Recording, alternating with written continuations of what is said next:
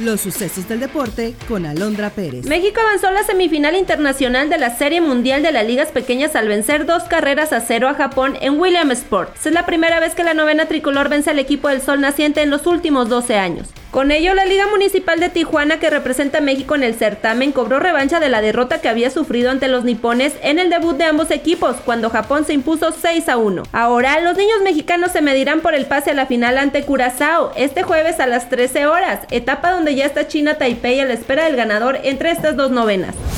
La futbolista española Jennifer Hermoso rompió el silencio y se sumó a la petición generalizada de que Luis Rubiales, presidente de la Real Federación Española de Fútbol, sea sancionado por besarla sin su consentimiento durante la premiación por el título de España en el Mundial Femenil. A través del Sindicato de Futbolistas Profesionales y de su agencia de representación, la jugadora de las Tuzas del Pachuca por fin se expresó al respecto por medio de un comunicado. Mi sindicato, en coordinación con mi agencia, se están encargando de defender mis intereses y ser los interlocutores sobre este asunto, afirmó. Y aunque Luis Rubiales le salió a ofrecer una tibia disculpa por los hechos, el repudio a sus actos ha llegado a todos los niveles. El presidente del gobierno de España, Pedro Sánchez, aseguró que no son suficientes las disculpas del presidente de la Federación de Fútbol de España. La vicepresidenta segunda Yolanda Díaz pidió el cese del directivo. Además, la Liga Profesional de Fútbol Femenino de España pidió la inhabilitación de Luis Rubiales.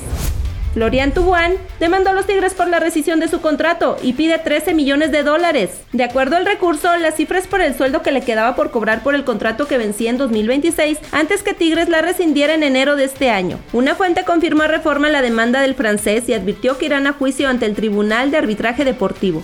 Está usted bien informado. Somos Sucesos Coahuila.